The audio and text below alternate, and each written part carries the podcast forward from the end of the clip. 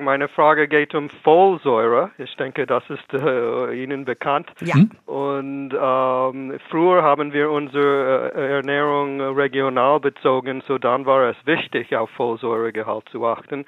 Jetzt beziehen wir unser Essen von überall. Muss man trotzdem bei, bei normaler Ernährung auf Folsäuregehalt achten? Tausend Antworten. Das ist eine sehr, sehr gute Frage. Sie haben völlig recht.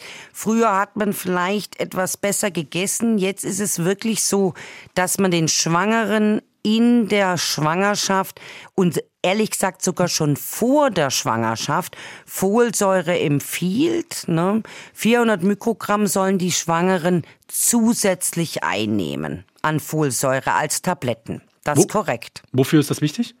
Das dient eben, dass der, dass der Folsäuregehalt ähm, äh, ausreichend ist, weil eben häufiger Mangel besteht und es ist für die Bildung für Neuralrohrdefekte, also so einen offenen Rücken ist das ähm, wichtig.